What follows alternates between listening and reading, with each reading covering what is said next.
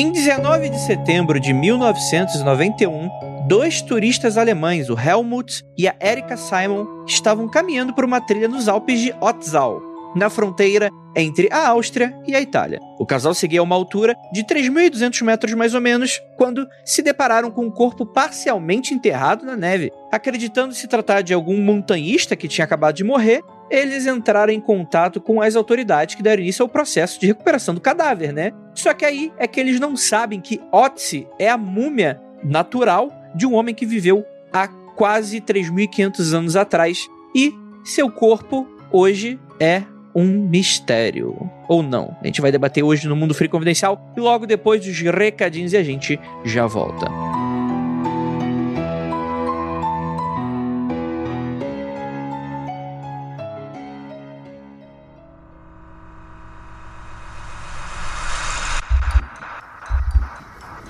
Nada de errado com seu áudio. Adentramos agora através dos seus sentidos. Estamos preparando você para o que vai acontecer nos próximos minutos. Além do que conhece por tempo e espaço, o contato com algo além. Não conte para ninguém e nunca olhe para trás, pois este é Mundo Freak Confidencial.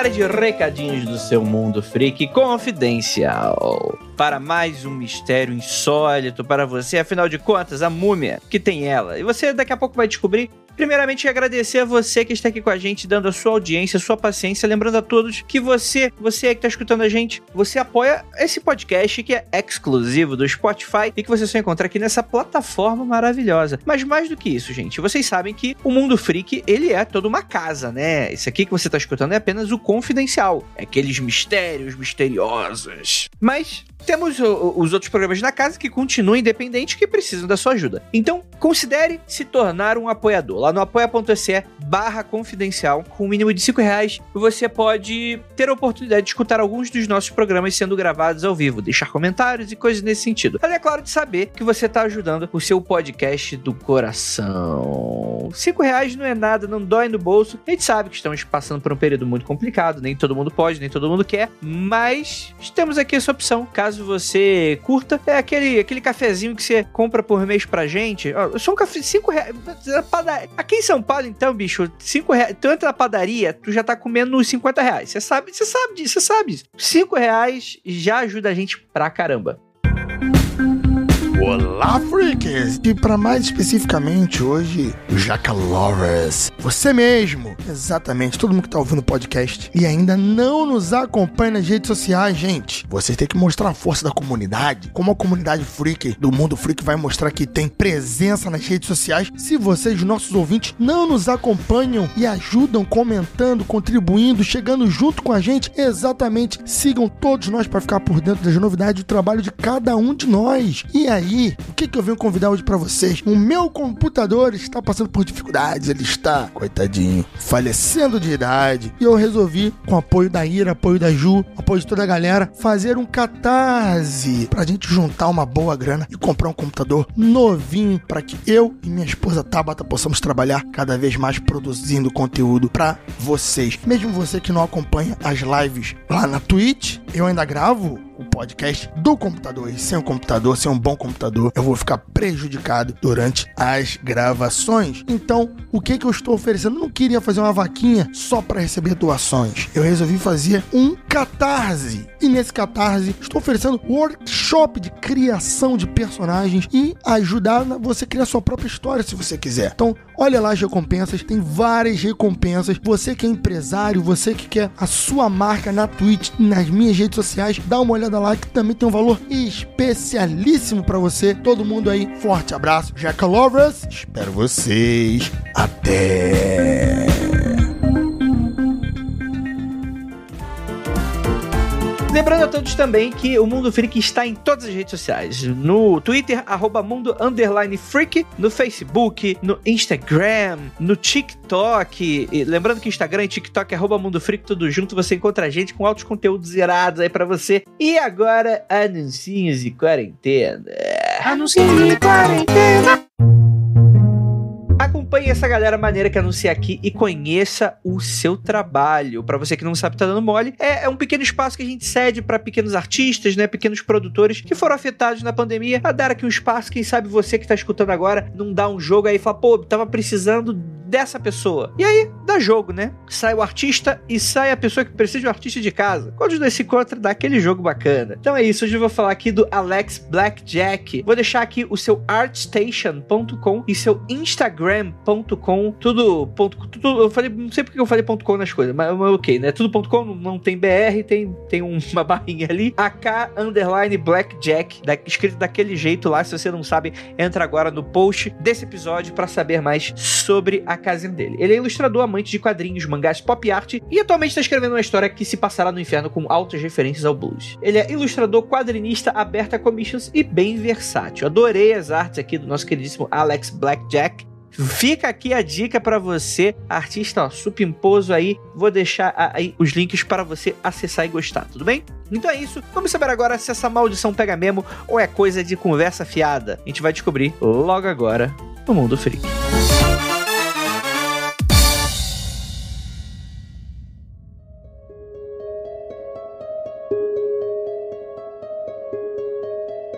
Longos dias e belas noites, queridos ouvintes. Está começando seu Mundo Freak Confidencial, mumificado e embalado para você escutar a qualquer momento, mas que tá, tá com cheiro em dia. Não é aquele mumificado fedido, é aquele mumificado com frescor das montanhas. Pera aí, Andrei, você já sentiu o cheiro de múmia? Pra eu saber como, qual é o cheiro de múmia? Naturalmente que para fazer uma afirmação como essa, eu nunca cheirei uma múmia, o sovaco de múmia. Eu também não, assim, eu só não sei se múmia fede, é uma parada que eu nunca parei para pensar. Ah, não, tô pá, não. Você me manda uma pergunta dessa e fala: Não, Andrei, na verdade, múmia fede pra. Não, você simplesmente não sabe também. Aí agora, estamos com uma dúvida que a gente não vai mais responder. Nunca mais. Olha, eu, eu tenho essa. Eu tenho, eu tenho uma, uma amostragem sobre isso. Não é cadáver de Belfor Roxo, não, tá? Eu tô falando de múmia, mumificada. Não. então, eu, no estudo de arqueologia que eu trabalhei, né, que eu fiz o meu serviço há um tempo, que eu estudei lá, tinha uma múmia de criança, né? Uma indígena que ficou mumificada e tinha cheiro de poeira. Tá, ok. Então é isso aí. Múmia não fede. Faz sentido, faz sentido. É aqueles desenhos da Hanna-Barbera, né? Tipo, você desenrola a múmia, cai só o pozinho, assim. É isso aí. Então, cientificamente apurados os desenhos que a gente assistia quando era criança. Eu sou Andrei Fernandes e hoje a gente vai falar sobre o mistério da múmia de Otzi, cercado de lendas, maldições e enigmas para a arqueologia, antropologia. Antro, acho que é antropologia, né? E pra arqueologia também. Arqueologia também é isso aí. Tô aqui com o meu time de elite, Jaca Freak. E aí, tudo bem? Tudo bem. A gente vai trocar uma ideia sobre. Será que uma múmia pode amaldiçoar alguém? Essa não é só no Egito que tem maldição de múmia, não. Só antes de ser múmia. Se ela amaldiçoar uma pessoa enquanto múmia, eu ficaria muito assustado. Temos aqui também nosso queridíssimo Lucas Balaminuti. Quem morreu, morreu. E quem não morreu, André, tá vivo até hoje. E é por isso que a gente vai fazer o CSI Múmia hoje. o CSI forense é aquele cara lambendo a testa da múmia. Não, ele morreu com... Bones vai olhar aquele crânio e fazer o 3D do crânio de todos os ângulos, determinar qual que foi o, o ângulo de impacto da flecha. Você vai ver que maneiro. É, rapaz. E temos aquela também Tupa Guerra. É, hoje a gente vai falar de um mistério e um caso que não precisa ser sobrenatural para ser fantástico, incrível, maravilhoso e muito, muito interessante. É sim, eu vou defender a maldição da múmia agora. Porque a, a múmia, a múmia amaldiçoa. A múmia é safada. A múmia, ela, ela não tá lá. Ela, se me encontrar, o bicho vai pegar. É isso. Você acabou de dizer que múmia não amaldiçoa, que a múmia tá morta? Desculpa. Múmia antes de ser múmia. Pré-múmia.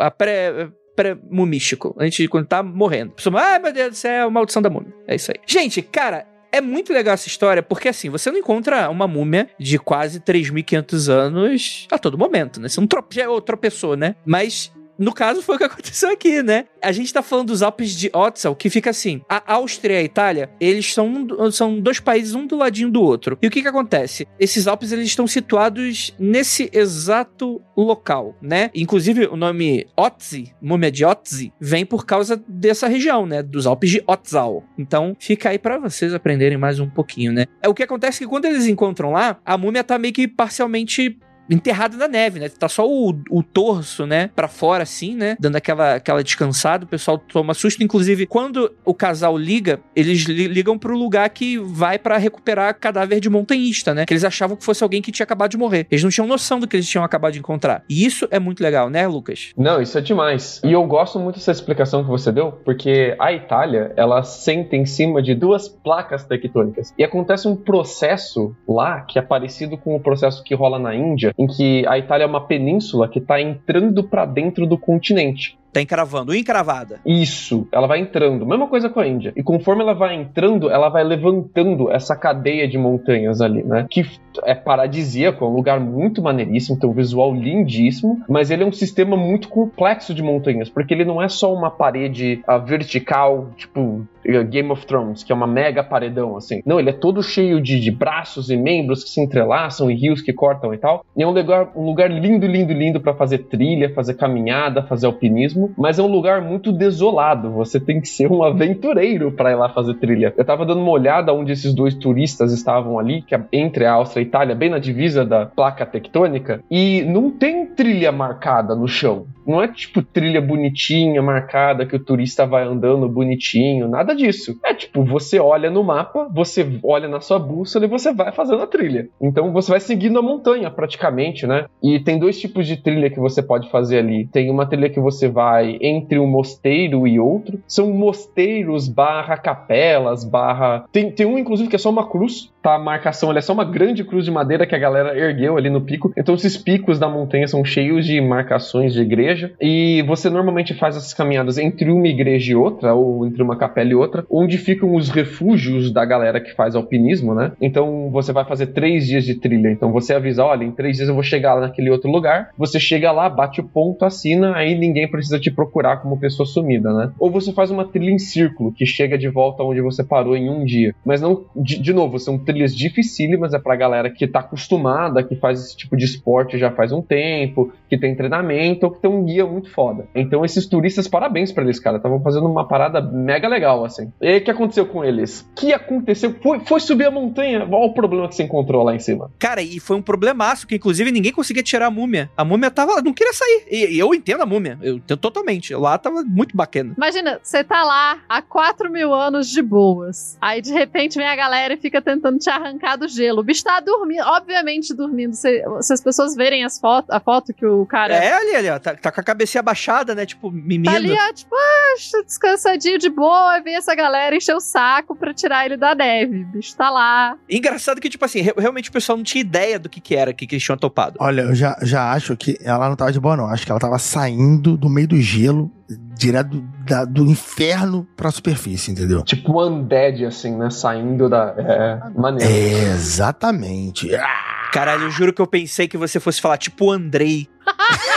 Aí eu falei, caralho, bicho, que é a imagem que você tem de mim. Mas é engraçado que eles toparam muito de acidente com essa múmia, porque o gelo tava derretendo e metade da neve que cobria a múmia derreteu. Então ela tava do torso dela para cima, exposta, né? Como se estivesse sentadinha assim na neve, esperando ser encontrada mesmo. Como se ela tivesse de bruxo. A cara dela tava enfiada dentro da neve e ela tava com a nuca pra cima, né? Evidentemente. Sim, deitadinha ali. Deitadinha, com a parte do meio do corpo dentro do gelo e a parte superior como se ela tivesse com a cara ali se escondendo, com a cara no gelo. Manja quando você cai com a cara na mesa, assim, de tanto trabalhar, de tanto estudar? Era assim, cara. Essa múmia estudou muito, trabalhou muito, caiu de cara no gelo, tava sentadinha ali, coitada, dormindo já faz 4 mil anos. Eu, eu, múmia, eu, múmia, eu tô te respeitando bastante, tá? Desculpa qualquer brincadeira aqui. Tá? qualquer brincadeira que viermos a fazer até o final desse podcast. Nenhuma múmia foi machucada durante a gravação desse podcast. Eles não tinham a mínima noção do que, que eles tinham na mão. E a galera mandou pro legista, achando que de fato era o montanhista que tinha morrido, né? Naturalmente, né? Como a gente tá falando de um lugar bacana, morto na praia com tiro não é afogamento nessa região. um dia depois o arqueólogo falou, galera, tem 4 mil anos esse negócio aqui. E aí, né? O que eu vi no, no documentário aqui, nos documentários que eu vejo, assisti bastante, vi um documentário gigante de 10 minutos do Discovery sobre esse caso. Gigante, realmente gigante. Eles suspeitavam que era, se não me falha a memória, um soldado da Primeira Guerra Mundial, ou uma parada do tipo. E ainda em cima da montanha viram que não eram e acharam que era alguém antigo. E chutaram assim, há alguns mil anos de idade. E parece que depois de algum exame, né? Depois de alguns dias ali no exame, identificaram que era um pouco mais antigo, coisa de 5 mil anos de, de idade que a tal múmia tinha. É que quando a gente tá falando múmia, a galera provavelmente tá pensando que ela tá em volta em tala, ela tá embrulhadinha. Não, gente, é mumificação natural, digamos assim, né? O gelo preservou o corpo, o gelo manteve a pele muito bem preservada e tal. As roupas, né? E isso não é a mumificação de egípcia. Não é esse processo, é um processo natural que acontece devido à temperatura e várias questões ali com o corpo e com o gelo. E é engraçado que eles só perceberam a idade da múmia no primeiro momento, que eles se tocaram que não era algo atual, contemporâneo, era algo muito antigo, por causa dos objetos que estavam em volta da múmia. O arqueólogo estava olhando para os objetos, percebeu que os objetos eram muito antigos, datou os objetos como de 5 mil anos a 6 mil anos atrás, e daí ele falou: galera, vocês têm que fazer um... prestar atenção aqui, que essa múmia é muito antiga antiga, é uma coisa muito boa. E foi, foi tipo assim, uma comoção enorme, né? Porque ela, começa já como um grande mistério. O que, que é esse corpo? E depois, nossa, é um corpo muito antigo, mas como é que ele foi parar ali, né? Porque estima-se que não era muito comum você subir até o topo da montanha 6 mil anos atrás, por causa da dificuldade do terreno, que é um terreno muito alto, é uma escalada que não é fácil, você não espera que você vai ter mosteiros preparados para receber turistas. Então, o mistério parecia que quanto mais eles descobriam sobre o mistério, maior ele ficava, né? Nossa, é uma coisa muito antiga. Poxa, mas como é que chegou até ali? E a motivação de chegar até ali é o mais interessante ainda. E assim, como o Lucas estava falando, não é um lugar que tem uma cidade perto, não é um lugar que tem conhecido um assentamento, nada, nada, assim, é tipo um lugar no meio do nada, lugar longe pra caralho. E daí ficou esse mistério, tá, tudo bem, é uma múmia muito antiga, como essa múmia muito antiga chegou aqui? E daí começam as investigações. Uhum. Primeira teoria, o cara veio pra cá e morreu por causa do frio, né? Porque, enfim, é um lugar frio, com neve e tal. O fato dele estar tá preservado pelo gelo significa que quando ele morreu já tinha gelo, porque senão é, né, dá para ver as características no corpo. Então, começou a se investigar o grande mistério do Odyssey. Isso que a gente está nos anos 90, né? Então, a gente já tem uma certa, já existe uma certa tecnologia, etc. E isso vai começar a ser estudado em museu e tal. Os objetos que estão com ele são objetos, assim, ele tem um tacap, né? Ele tem flechas, tem roupas, então ele tá vestido, que é interessante também. As roupas vão trazer coisas mais para frente. E daí começa a se examinar esse corpo. Aí fica aquela coisa, né? Sei lá, não sei se vocês sabem, mas sempre que a gente tá estudando antiguidade, alguém fala que é alguma coisa ritual. Tudo da antiguidade, tipo, não, isso daí ah, é um negócio ritual, é sempre um negócio ritual. E daí, obviamente, a morte dele já. Primeira coisa, ah, era algum ritual da, do grupo dele, que ele foi pro alto da montanha morrer sozinho, ou então ele foi sacrificado. E essa era a teoria principal por enquanto. A segunda teoria, que vai ser levantada devido aos ferimentos foram encontrados, foi encontrada uma ponta das, de flecha no ombro dele, foi encontrado algumas marcas no corpo que mostravam que provavelmente ele entrou em combate né, um combate físico, a mão dele estava cortada, o dedo ferido, havia sangue, vestígios de sangue pelo corpo, além do, do ombro, né, da flecha ali. Então a galera estava levantando também a teoria que ele lutou com outros humanos, né, com outras pessoas, e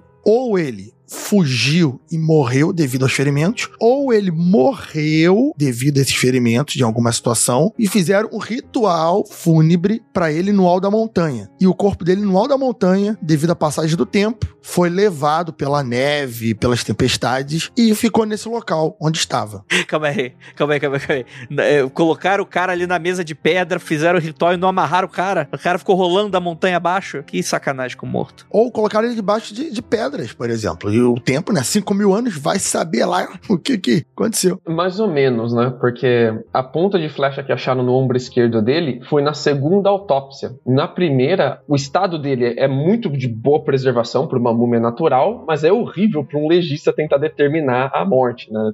Determinar o que aconteceu. É, só deixando claro, gente, que assim, uma coisa é um cadáver recente que o legista pode abrir e tal. Outra coisa é uma múmia de 4 mil anos que ninguém tá cortando ele. E quando a gente diz, ah, ele tá com um estado incrível, excelente, não quer dizer que tá assim, tipo, morreu ontem. É, um, é tipo um chiclete mascado marrom. Isso, exatamente. É, esse é o estado incrível. É. Mas por que que dizem que ele tá com um estado incrível e excelente? Porque quando você tem mumificação ritualística, normalmente tiram os órgãos da pessoa para fora e às vezes mumifica-se os órgãos separadamente, o que é também maneiríssimo. Mas no caso da mumificação natural, não, não faz isso. Então você consegue analisar os órgãos da, da pessoa e ver o tipo de doença que a pessoa tem, o que aconteceu na vida dela, tentar determinar um perfil para essa pessoa, o que, que ela fazia. Né? E a gente tem isso, né, para esse caso. Tanto que encontraram, viram o estômago dele e descobriram o que, que ele comeu antes. Ele comeu, tipo, cerca de oito horas antes de morrer, o que ele comeu, né? Sabe, a dieta, a dieta mediterrânea, se fosse no Mediterrâneo.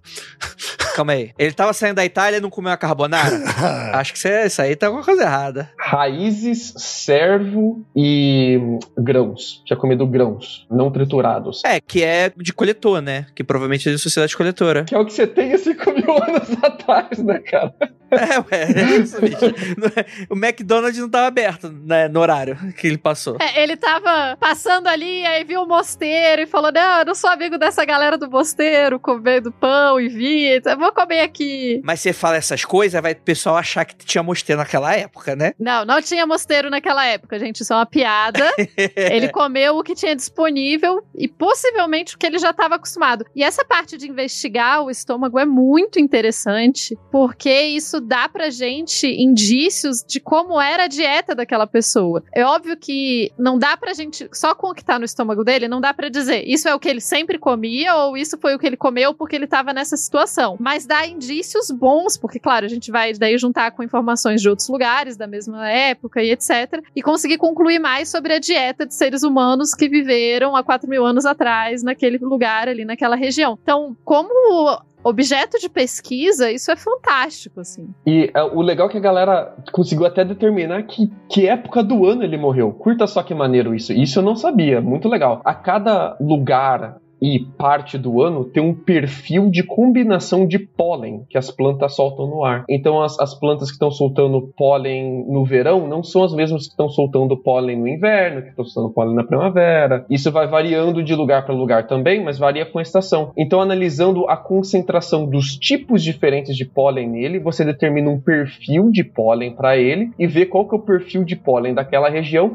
e você consegue determinar ali com um grau de incerteza qual que é a época que ele morreu. E descobriram que ele morreu no começo do verão. Muito bom. Por sinal, pólen, gente. Pólen é uma das paradas mais fantásticas, impressionantes e incríveis de pesquisa de outros períodos, assim. É, você sabe, você sabe que é árvore copulando, né? Você sabe que aquilo ali é. Isso, isso. Então, é, é, to, tudo isso fica grudado em você. Que delícia. Em mim, em todos nós, né? Porque a gente vive no mundo e daí o pólen gruda na gente. No Japão, a galera sofre bastante com isso, por exemplo, em algumas épocas do ano. A galera usa muita máscara, porque isso aí. Sim, a pessoa adoece pra caralho. Sim. Tem alerta de pólen no ar aqui nos Estados Unidos também. Tipo, a galera dá o alerta de: olha, não saiam de casa hoje, porque o pólen tá absurdo. Vocês vão ter a reação alérgica e vai capotar na rua.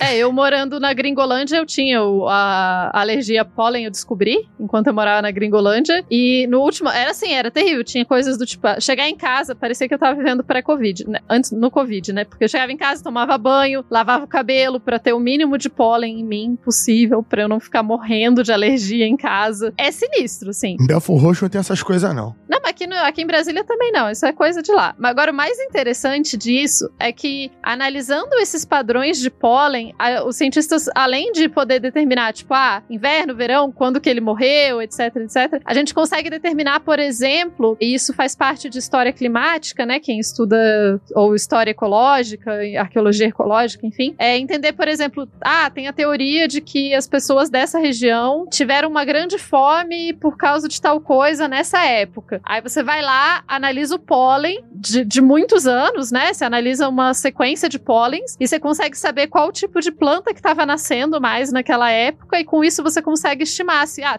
teve fome mesmo? Não teve? Nossa senhora. Ah, teve uma diminuição da produção de grãos? Não teve. Tudo isso a partir do pólen. O pólen é muito fantástico de estudar, assim. A historiadora empolgadíssima, né? Mas é porque parece bobo, mas é muito. traz muita informação pra gente. Revela muito, né? Uhum. Os caras fizeram análise de micropartículas na sola do pé dele para determinar se ele tinha vindo do norte ou do sul e descobriram que ele veio do sul. Ele subiu pela montanha pelo sul porque o pé, a parte de baixo do sapato dele tinha um perfil que se enquadrava muito mais com os tipos de rocha do sul do que do norte. Olha, olha que maneiro, cara. Cientistas ele totalmente CSI, Bones, Vou falar que você normalmente vê na TV, né? A TV mostra uma parada mega real, assim. Né? Olha só, quero saber o seguinte: o ouvinte nessa hora tá virando o olho e pergunta assim: caralho, mas que porra o Mundo Freak tá gravando sobre esse cara? Eu quero saber. Eu quero saber, André. Isso aqui é Science Freak agora?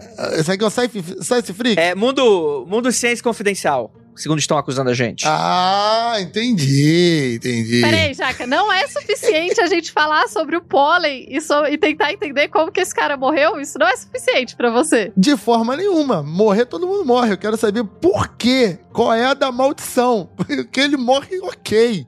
Tomou flechada, tomou porrada, cortou a mão, tava no gelo. Não me interessa. Eu quero saber por que a múmia matou pessoas. Não, isso revela pra gente que a maldição não foi mandada pela própria múmia. A maldição foi feita por terceiros. Isso que mostra pra gente. Ah, uh. é isso aí. Foi o ritual de quem tocasse nele se fudia. Era um cara muito odiado. Falou: esse filho da puta não vai sair daqui. Quem tocar nesse filho da puta aqui vai morrer. É isso aqui. Tem um filme sobre isso chamado documentário A Múmia. Que é um cara que, que, que é amaldiçoado, mas o cara é amaldiçoado com superpoder. Sim, muito bom, muito bom. Mas antes da gente passar pra esse da, da maldição, tem um negócio que eu fiquei muito intrigado, né? Que. A múmia que tava intrigada, ela que comeu grãos. Não, mais do que isso. Mas... Nossa senhora, agora que eu entendi. Nossa senhora, Rafael! A gente não sabe se ela tava intrigada. Eu não tenho certeza se tinha trigo nessa região. Eu acho que não tinha. Bom, tinha grãos, eu tô chutando. Vai que. Enfim, uma coisa que me deixou intrigado foi o seguinte: o cara tinha tatuagem, bicho. Aí tu vê, caraca. 61 tatuagens pelo corpo inteiro do cara. Olha que maneiro. Eu tava inteirinho tatuado. Ah, isso aí era porque é ritual, certeza. Quem tem tatuagem hoje é ritual. Ou então porque, será que ele foi preso? na cadeia, tá 61 vezes. Ele era uma pessoa horrível. Vai, mataram ele, não mataram? Uma hipótese que a galera levantou é que as tatuagens dele serviam como terapia, um tipo de acupuntura muito antiga, uma pré-acupuntura praticamente, onde você fazia contornos em volta dos lugares que você doía e de, com incisão e depois você usava carvão queimado naquele lugar para marcar ali. Parece que o carvão, o carvão, queimado fazia parte da, desse sistema. Mas essa hipótese ela também não é firmada, né? A galera não tem total certeza disso, porque apesar de alguns lugares que ele tem tatuagem baterem com lugares onde o, parece que o a ossada dele tá um pouco machucada, parece que ele, ele teve lesão. Não são todos os lugares que são assim. Então não, não temos total certeza disso. Dá mais duas informações aqui sobre como que era a pessoa. Ele tinha mais ou menos 1,60m e tinha cerca de 45 anos e era um homem, tá? Então ele, ele tinha altura aí para atual, atualmente baixinho, para época eu acho que era um tamanho normal, ou de repente ele era até alto pra época. E era um, e não era uma, um jovem, né? Já tinha 45 anos, então já deveria ter muitas dores pelo corpo, porque pra ter 61 tratamento de acupuntura pela dor, o cara deveria estar muito lascado. Então, assim, uma das coisas que se consegue saber pelo corpo dele é que ele tinha, sim, é, problemas em, em articulações, por causa do desgaste da, assim, o trabalho e uma vida muito, muito difícil, é, como pode ser ainda hoje, né? Não só atletas de alto rendimento como qualquer pessoa que faça um trabalho muito muito pesado por muito tempo desde pequeno vai ter lesões muito mais cedo, né? Então ele já tinha muitas lesões. É só imaginar, Tupá, que é isso que o Lucas falou, que ele não era nativo das montanhas, né? Ele veio de um local mais baixo. A montanha, ele poderia ser um local que ele ia com alguma periodicidade, né? Então, pô, imagina, 45 anos de vida. Atualmente eu tô com 35, tô cheio de dor no corpo. Eu, porra, eu, eu tô aqui, ó, no, no plano, né? Tô aqui cheio de, de, dos remédios. Então, imagina o cara naquela época com 45 anos. Deveria ter uma vida muito atarefada, né? Caçador-coletor, muito trabalho, muita subir e montanha. Então, ele, é, eu acho que é natural alguém de 45 anos, há 5 anos atrás, ser todo arrebentado. E uma coisa sobre é, essa questão das tatuagens serem utilizadas como um tratamento médico, né? Eu tenho uma amiga que a avó dela, ela já é mais velha, é a avó dela, então, né? A gente tá falando de 1800, 1900 e pouquinho. E a avó dela, elas são da Argélia, e a avó dela tinha uma tatuagem que ela fez por causa de uma dor no pulso. Então a avó dela tava com uma dor no pulso, e daí a avó dela foi numa viagem sozinha, muito, muito assim, interessante o processo, e, e foi feita essa tatuagem com espinho de rosa, que foi a coisa que foi utilizada para fazer a tatuagem e tal. Isso tudo fazia parte de um tratamento. Rapaz, de católico ousado. Católico pra frentex, cara. Vou fazer tatuagem. Não, com- ela não era católica, ela era muçulmana. Era muçulmano? Ah, que massa! Da Argélia. Nossa, muito doida. E isso é interessante que isso. Ela me contou essa história um dia que ela tava falando sobre. A gente tava falando sobre estereótipos de muçulmanos e estereótipos de países muçulmanos. E ela falou: cara, minha avó, com 20 e poucos anos, viajou sozinha pra fazer uma tatuagem. Isso na Europa, no mesmo período, seria super escândalo. E não foi um super escândalo. Não é que foi, tipo, todo mundo fazia, mas não foi a parada mais bizarra que alguém fez. Isso na Argélia. E daí ela tinha uma tatuagem no pulso. Depois. Eu gostei da, da Tupá falando, porra, Andrei, Argélia? Tu não sabe que na Argélia são muçulmanos? tipo, Não Eu- sabe que tá falando com o idiota do Andrei. Foi mal. Mano, na Argélia tem muitas religiões, não, não existe só muçulmanos na Argélia. Mas ó, ele era realmente todo ferrado. O cabelo dele tava caindo, já era meio calvo. Ah, qual é, Lucas? Porra, tão implicando comigo assim, cara, ao vivo. Tinha parasita, tinha, tinha bichinho no, no estômago dele, né? A doença de Lyme, ou também a whipworm, que era um parasita que parece que faz doer como se estivesse tomando chicotadas no. Ele tava encomendado, ele, tava, ele não ia durar muito mais não, ele já tava na berola. Ah, uma coisa muito interessante é que ele não tinha os sisos, não tinha os dentes dos sisos. E ele tinha um tipo de buraco no dente, não é buraco, é um tipo de forma pra dentro assim do dente dele que é uma deficiência genética. É uma marca genética, não uma deficiência genética. E a, a gente sabe disso hoje. Inclusive fizeram o codificamento, o decodificamento genético dele inteirinho, quase inteirinho, né? Só ficou uma parte que uma parte que não se expressa muito, que não importa muito, de fora e determinaram a pessoas da região que eram diretamente ancestrais dele. Ancestrais não, eles são diretos descendentes dele. Se eles fossem Descendentes. ancestrais dele, aí O, o contrário, é, do do tempo. Ah, descendentes direto dele, né? Então o cara deixou família ali na, regi- na região e a galera tá lá ainda, bicho. Muito, muito louco, né? Que medo.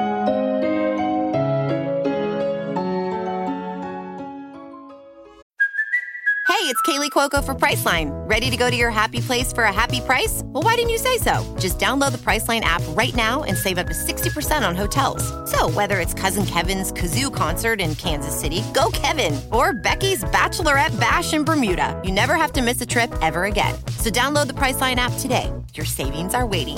Go to your happy place for a happy price. Go to your happy price, Priceline.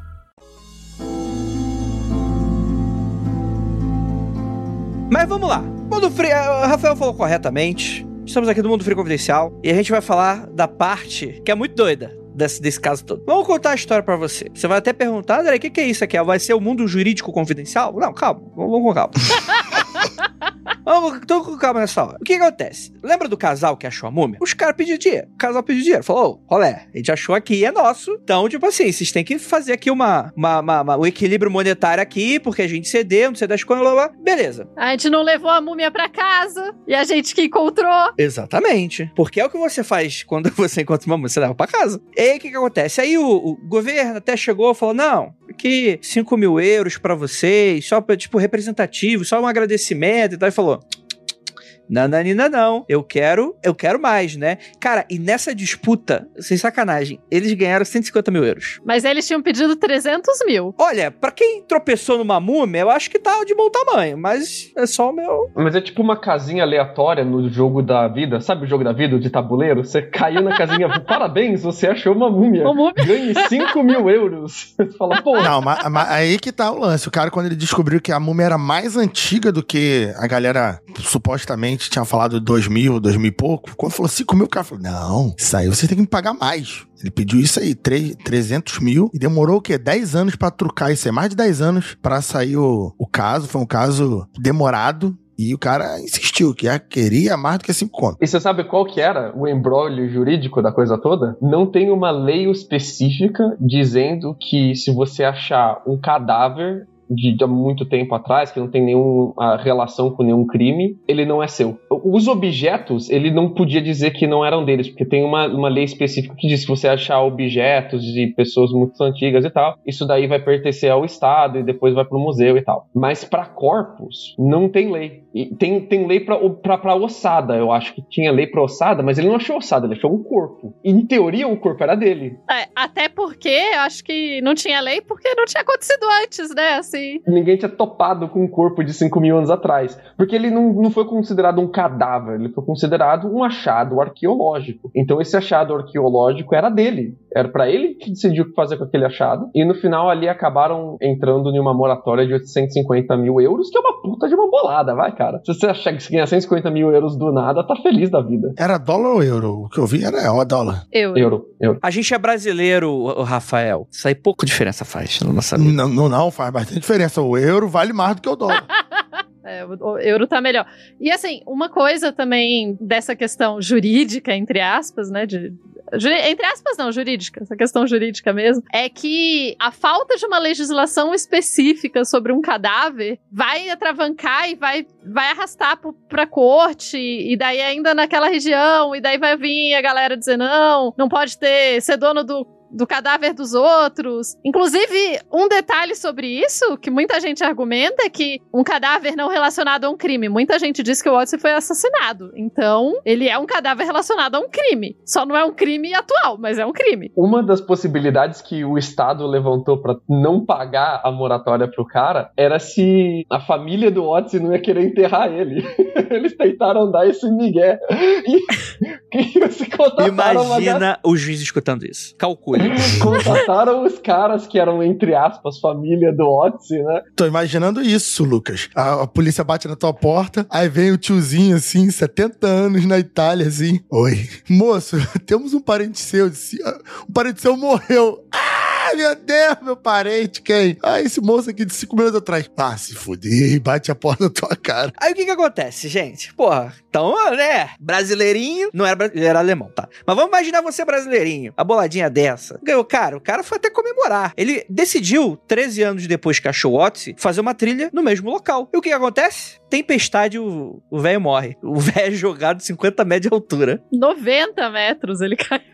Isso. 90 metros de altura. Quantos anos depois, Andrei? 13 anos depois. Esse que é o número, esse é o número. Esse é o nome, tá bom.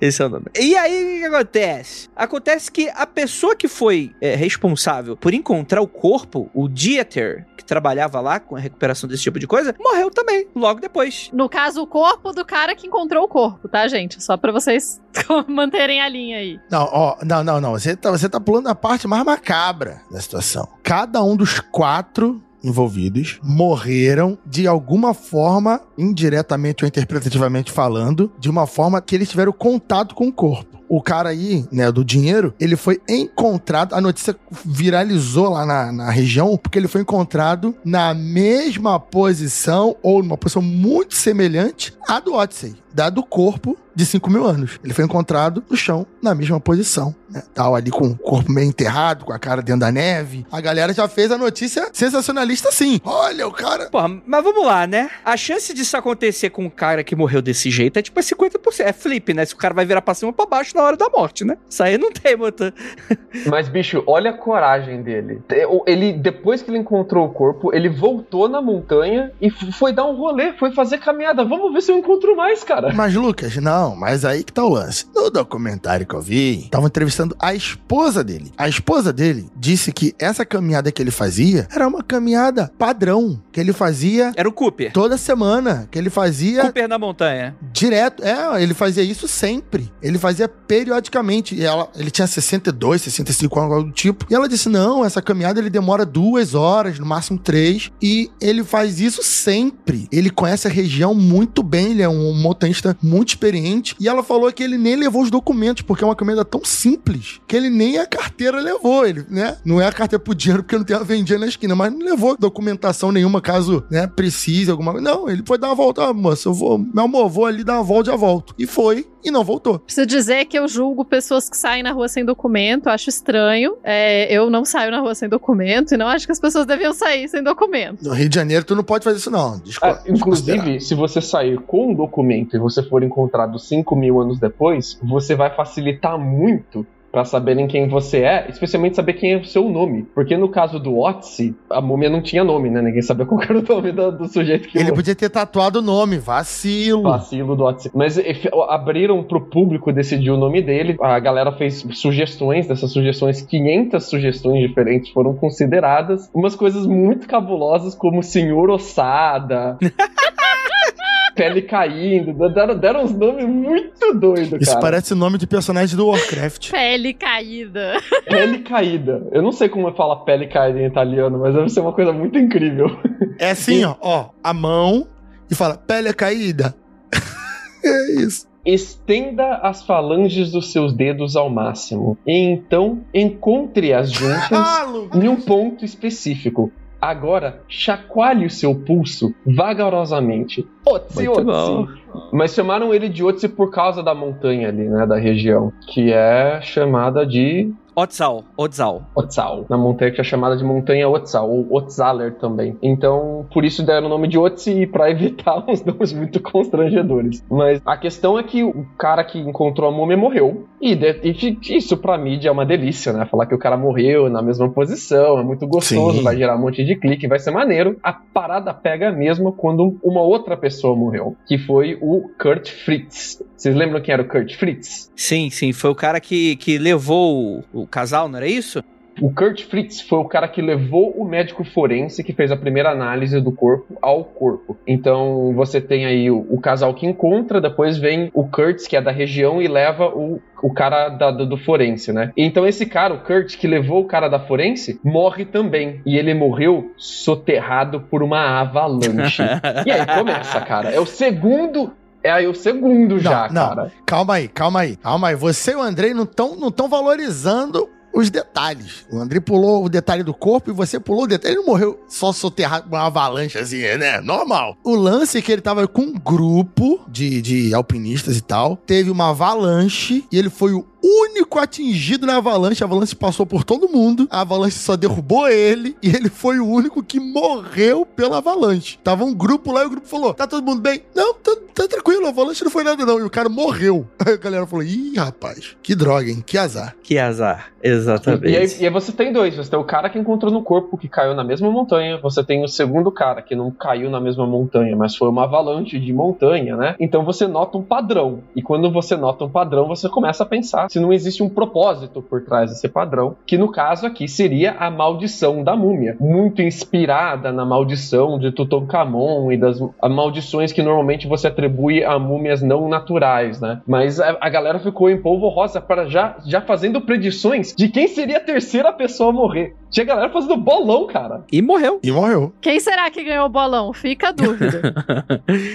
Cara, Heiner Hotz, que foi a única pessoa que recebeu autorização para filmar o rolê todo, morre por causa de um tumor após terminar o filme. É, ele fez o documentário, né? Ele fez o primeiro documentário, filmou as imagens, a Sim. retirada do corpo, conversou com os legistas e tal. E ele rodou também. Então, a, a coincidência aí é o seguinte: supostamente eles estavam morrendo com alguma relação do desrespeito que foi feito com o corpo. Porque nos filmes lá, que eu tava vendo o documentário do, do Discovery, os caras pegavam o corpo, eles quebraram o braço quando arrancaram ele do- da neve, né? Do gelo. Ficaram ali comentando coisas, né? Sem respeito com, com o corpo. E esse cara morreu de tumor. E a Discovery, ela, não sei se foi esse muito sensacionalismo, mas disse que o tumor se localizava atrás do olho dele, que ele usou pra filmar. Ah, não, não, não, não, não. Mas é, mas é, confere, confere. Ele morreu, de, ele morreu com o tumor atrás do olho dele. Então, mas não, é- não, não sei se é o olho que ele usou para filmar, né, cara? Mas ele morreu com o tumor atrás do olho, Ô, cara. Andrei, aqui é o mundo freak, Andrei. Tem que dar o detalhe freak, porra. Se esse detalhe freak não tem sentido. Ah, você não acha um detalhe freak achar uma múmia de 5 mil anos? Não- Tato, pai. Isso aí, se procurar a Baía de Guanabara, deve ter uma meia dúzia aí que tentaram dar pra Dom Pedro e não não chegou na mão dele. Mas, a, mas é o terceiro, a terceira vítima. Aqui você quebra o padrão, né? Então você precisa encontrar uma explicação mais genérica pra, pra maldição, que no caso seria o desrespeito, né? Você tá morrendo da forma com que você encontrou a múmia, ou da forma com que você explorou a múmia, né? Eu tô, eu tô achando engraçado que eu tô imaginando o seguinte: se o quarto maluco estiver vivo ainda, o pessoal falou assim pra ele: aí, maluco, se fudeu, hein? Foi um prazer te conhecer. O cara deve estar se cagando. E o engraçado é que as coisas que a gente sabe sobre a múmia, que a gente falou sobre pólen, sobre terra no sapato, sobre. Inclusive, sapato, muito maneiro o cara ter sapato 5 mil anos atrás. Tudo isso não foi descoberto de uma tacada só. Foram 30 anos de, de gente diferente fazendo pesquisa, de pesquisadores, de museu e tal, de centros universitários fazendo pesquisa com essa múmia. Então, conforme iam se descobrindo novas coisas, a galera ia morrendo. Então, as notícias de morte. Não, Lucas, eles morreram próximos. Acho que eles morreram no mesmo ano, com espaço de um ano de um pro outro. Não, Sim. sim. sim, mas nesse espaço de um ano saíam notícias novas sobre a múmia. Ah, então sim. você descobrindo sobre a múmia, enquanto você ia descobrindo sobre a maldição. Isso que era maneiro. Por sinal, eu lembro de, várias, de acompanhar uma parte da história do Odyssey, então... Mas olha só, mas aí a gente tem que, tem que ir pro lado cético também, porque é o seguinte, o Conrad Spindler, sabe quando fala, tipo assim, levaram pro legista, alguém falou, ah, tem 5 mil anos, sabe o negócio aqui? Foi o Conrad Spindler, que ele foi o primeiro arqueólogo que trabalhou com a múmia, né? Ele falou, inclusive, putz, ele, é- ele é um homem da ciência, um arqueólogo, uma pessoa séria. Ele falou, eu acho isso tudo uma grande bobagem, tudo não passa de exagero da mídia. Próxima coisa que vocês dirão é que eu serei o próximo. E ele morreu.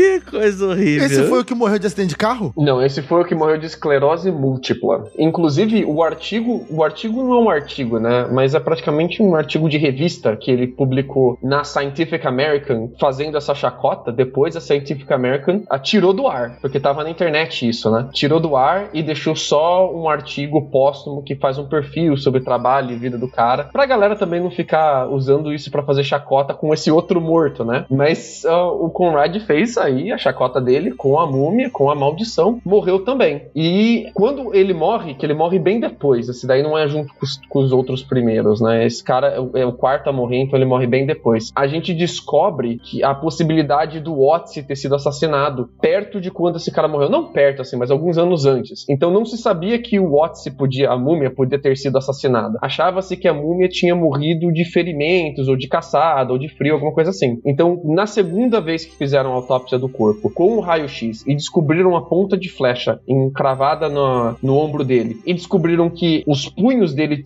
estavam machucados e que ele estava com o nariz quebrado, como se ele tivesse tido uma luta, uma briga, o que dava indício que ele fugiu também, a galera levantou a hipótese de, poxa, esse corpo tá sendo assassinado pela primeira vez e tal. E aí esse cara que tirou, que esse Conrad que, que tinha tirado o sarro da maldição morreu. Então saiu uma notícia bombástica que completamente mudou como as pessoas viam a história da múmia e depois sai essa notícia bombástica também que o Conrad que ah, vai morrer também, que o arqueólogo que fez essa observação morreu. Como se o arqueólogo tivesse sendo punido por fazer descobertas com o corpo. Não foi ele que fez essa descoberta de que o Watson poderia ter sido assassinado, mas com- saiu isso na mídia como se for, tivesse sido ele. Falaram de, olha, conforme estão descobrindo mais sobre a múmia, a galera tá morrendo. E isso deu um mega gás nessa teoria da conspiração. Excelente, excelente demais. Teve mais gente morrendo, Rafael? Olha, todo dia morre gente. Agora, sobre a múmia aí, eu, Temos um fato aí. eu não vi.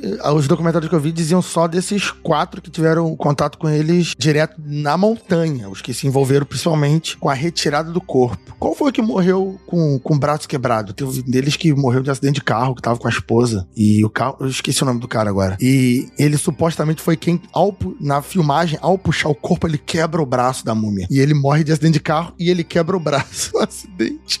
A esposa dele não se machuca e ele morre. Eu falei, ok, né? O estranho só é que é, a maldição da múmia, a tal maldição, ela não acontece imediatamente. Tipo, os caras dão um rolê, passam uma, duas semanas e eles começam a cair como moscas. Não, demora 13 anos pra começar eles a serem vitimados. Não, demora 13 anos, não. O primeiro cara a morrer morre em 92, que é tipo um ano depois Um da. ano depois. É o cara que achou a múmia. Foi, o- foi o cara da montanha. Foi o da montanha. É, o, o cara que achou a múmia morreu logo depois mesmo. Por isso que a galera já, já ficou de olho. Olha, maldição da múmia, cara. Maldição da múmia. Esse cara de 92 que foi o cara que morreu no acidente de carro. Aí depois você tinha o outro cara que foi soterrado pela avalanche. Aí a terceira pessoa é, foi o cara que filmou e morreu com tumor cerebral. Eu errei, eu errei a quantidade de tempo que demorou. O último morreu 13 anos depois, foi isso então. Isso. Ah, ok. É, no total são sete mortes que a galera fala que são parecem ter sido acidentes que ah, têm relação com a múmia, né? Ah, as outras eu acho um pouco forçado. Só as outras. Mas tudo bem, continue.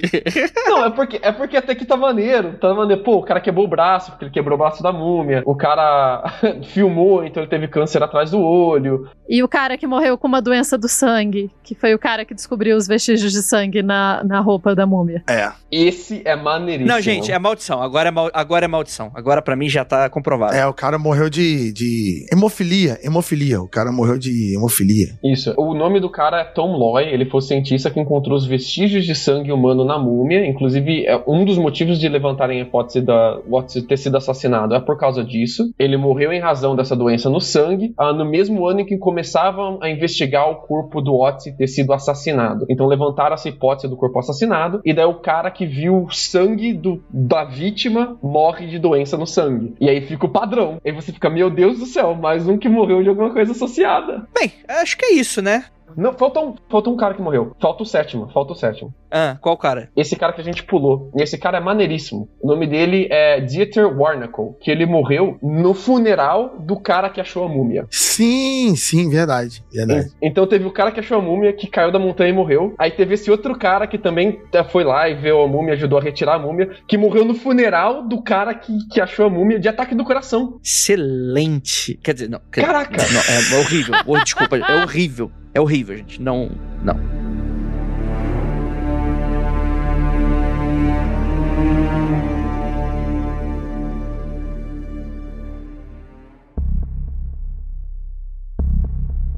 Vamos vir para as considerações finais, então, agora. Vamos lá. Considerações finais e teorias. Rafael Jacaona. Bom, todo mundo sabe, a gente já comentou isso em outros Mundo Freak, que a, a tal maldição da múmia, né, quando tá se lidando principalmente a múmias egípcias, é mais envolvendo porque todo mundo que entra ali na primeira, faz a primeira investigação, antigamente entrava ali no sarcófago, no local onde a- o sarcófago da múmia tá, morriam pouco tempo depois por parasitas, fungos que estavam no ar, né, doenças, a galera não manjava que tinha que entrar de máscara, que o negócio tá lacrado há dois, três, quatro, dez mil anos, sei lá quanto tempo, Fungo. Fungo é uma parada maligna. As pessoas não lembram que fungo é uma parada maligna, mas fungo é uma parada muito maligna. Tem mais de um historiador que perdeu a visão por conta de fungo em arquivo, então assim. fungo e pólen, cuidado. Então a galera morria, então se criou a lenda da múmia, principalmente nesses casos, porque as pessoas envolvidas ou ficavam gravemente doentes, ou porque morriam, né, de alguma doença que a galera, porra, não sei o que que é. Nesse caso, é interessante pelo fato das coincidências serem muito esquisitas, né? Aquelas coincidências, ah, morreu, mas morreu como? Porra, morreu igual a múmia lá que ele encontrou. Outro não, outro morreu de um câncer no sangue, porque ele encontrou o sangue da múmia. Não, outro morreu com câncer atrás do olho, porque ele filmou, né? Então tem várias conexões que é aquilo, não dá pra explicar.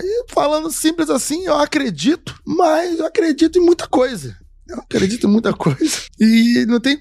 Ah, Jacano, como tu explica isso? Sei lá, sei lá. Eu, talvez o cara seja um desgraçado. Ô, Múmia, desculpa. Seja um desgraçado aí. Desprovido de graça. Que era tão ruim, tão ruim, tão ruim que ao morrer, a galera futucar no corpo dele, ah, o espírito dele ainda persistente aniquilou todo mundo. Vai saber, não sei. Mas eu acredito que coincidências são, são desgraças que a vida te proporciona. Cuidado. Perfeito. Lucas Balaminuti. Mas eu disse para ele, camarada, acredita em tanta coisa que não vale nada.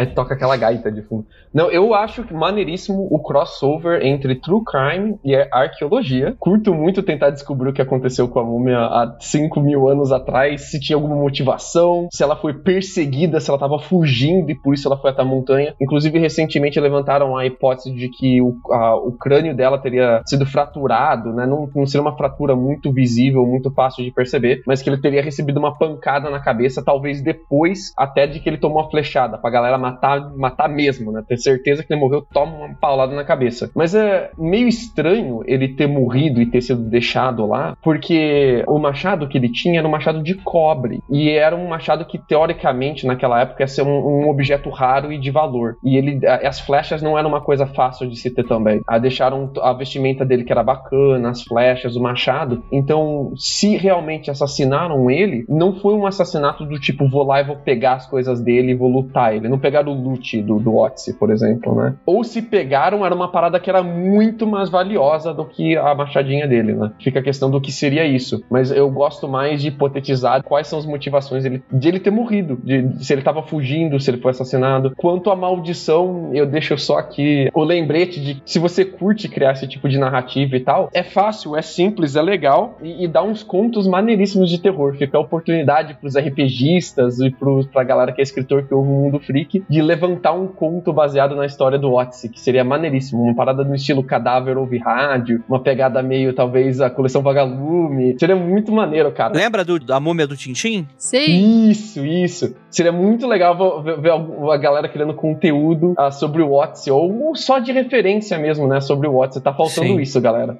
Deixa aí, deixa aí o lembrete. Então, né? Eu acho que eu compa- primeiro eu compartilho essa questão de que é fascinante tentar descobrir o que aconteceu com o Otzi. É bom lembrar que a flechada que ele tomou foi pelas costas, então, né, porque tem um rasgo na roupa, nas costas e a flecha alojada no ombro dele. Eu fico imaginando o que foi. Ele se meteu numa briga, ele roubou alguma coisa de outro lugar e saiu correndo. Ele tem danos também é, na cabeça, então ele levou uma porrada na cabeça. Agora ele levou uma porrada na cabeça na briga, ele bateu a cabeça, ele caiu. Nada disso tá claro. E isso pra mim é muito interessante. Por sinal, acho que você quer me ver empolgada me mostrar algum mistério desses da antiguidade, do tipo, como será que essa pessoa que morreu? É tipo, oh meu Deus, várias curiosidades. CSI na antiguidade é comigo mesmo, acho fascinante. Quanto à maldição, vamos lembrar que, assim, muito mais gente estava envolvida com a descoberta e etc, etc, e não morreu de nada, porque vocês não acham que foi, tipo, quatro pessoas que foram lá tirar a múmia da neve, né? Não foi isso, foi muito mais gente. Claro. Então, assim, eu acho que é gostoso de pensar, ficaria ótimo nas revistas em quadrinhos e tal, desde que a gente não leve muito a sério. Não se levem muito a sério em geral, gente. Não vale a pena, não. Isso aí. Principalmente você é uma múmia de trocentos anos de idade. Olha aí, ó. Um argumento pros believers agora. Toda vez que você vê a galera dizendo, ah, mas tem muita gente que estava envolvido com o caso que não morreu, lembra que para você ter uma maldição, você não precisa que todo mundo morra, você só precisa que a incidência de morte de pessoas relacionadas àquele caso seja maior que a média de incidências de morte daquele perfil de pessoas. É assim que a estatística funciona. Tá, mas a gente sabe que. A gente sabe se isso é verdade, a gente sabe qual a incidência de mortes entre as pessoas que estavam envolvidas. Então a gente não pode afirmar isso sem o resto da evidência. Ex- exatamente. Mas é argumento pros believers, é pra Ah, galera então eles questionar. podem usar argumentos melhores. Porra. Inclusive, eu vou usar um agora. Por favor. Porque é o seguinte, não importa a quantidade de pessoas. A maldição não é forte o suficiente pra matar 200 pessoas. A questão é que ele só matou as pessoas chaves importantes pro caso. Sim, exatamente. É uma múmia que precisa de publicidade. Vocês conhecem o caso a fundo o suficiente pra saber que se essas eram as pessoas mais relevantes pro caso? Ô, ô, Tupá, calma aí. Foi, foi a pessoa que encontrou ele. Ah, duas pessoas encontraram ele. Foi o documentarista, foi o, arque- o primeiro arqueólogo que chegou. É, isso aí é um, é um trabalho de maldição bem feito. Só pra complementar, se algum vídeo fala assim, ah, mas não pode ser o que o Jacano falou, uma doença da galera que teve contato ali primeiro. Aí que tá, gente. Geralmente a doença, ela mataria de uma forma semelhante todos eles. Eles morreram de formas bem diferente. Doença no caso avalanche, né, galera? É, nem, nem acidente de carro, quer dizer, acidente de carro pode causar. É, exato, eles morreram. Não, é que, por exemplo, por exemplo, alguém poderia falar assim: ah, o velho morreu, caiu da montanha e morreu. Mas ele poderia ter tido mal súbito, assim como o cara do enterro. Teve um mal súbito e morreu, né? É uma doença inexplicável, eles passaram mal de forma igual e morreram. O cara da montanha, de repente, ele morreu de mal súbito e a montanha levar ele, a avalanche leva- levar ele, só foi uma coincidência, né? Então, Então, assim, poderia dizer, mas o problema é que o tempo que essas coincidências aconteceram pra ser uma doença de morte de súbita, assim, é doideira. É complicado. Fora que teve o outro que morreu de câncer na cabeça e o outro de leucemia, que não, que não foi bem uma mal, um mal súbito que matou esses, né? Mas assim, acho que vale, independente de maldição ou não, lembrar de não ficar xingando os mortos, respeitar os mortos dos outros. A gente brincou um pouco, né? Tipo, se a família ia querer enterrar e tal, mas é bom lembrar que os europeus têm mania de aí saquear o cemitério dos outros e ficar colocando o morto dos outros em museu sem perguntar pras famílias se pode. Então, Sa- assim, Inclusive, Tupá, deixa eu te fazer uma pergunta que eu vi esses dias, muito interessante, já que a gente tá falando de europeu e tal. Sabe por que as pirâmides do Egito estão no Egito? ah, Porque era muito grande para a Inglaterra levar. é um fato. Porque os obeliscos eles pegaram. Era muito pesado, os ingleses não conseguiram levar, não. Aí falaram, ah, deixa aí mesmo. A conclusão toda é, então. Talvez não seja maldição, mas pra que dar chance pra ironia, né? Pra que ir lá no artigo tirar sarro, o cara que é arqueólogo ir lá tirar sarro e depois morrer? Pra que dar chance pra ironia? Não dê chance pra ironia, galera. Deixa, deixa a ironia quietinha. Exatamente. Vocês não sabem a quantidade de coisa que eu deixo de postar no Twitter, pensando, caralho, se eu morro no dia seguinte, as pessoas vão entrar na minha conta e vão ver esse último tweet. Então não vou postar. Então é isso. Essa é a minha estratégia. Olha o último Twitter do, do Andrei, olha como é filha da puta. Ai, gente, muito bom. Então é isso. Gostaria muito de agradecer a todos vocês que ficaram até aqui. E é aquilo. Não olhem para trás.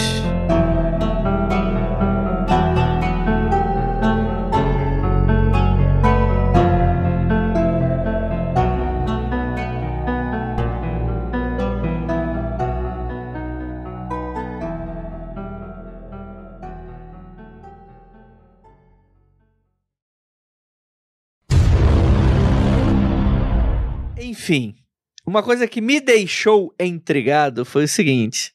É... Cara, o Odyssey tinha tatuagem. Caralho, tá quebrando o pá.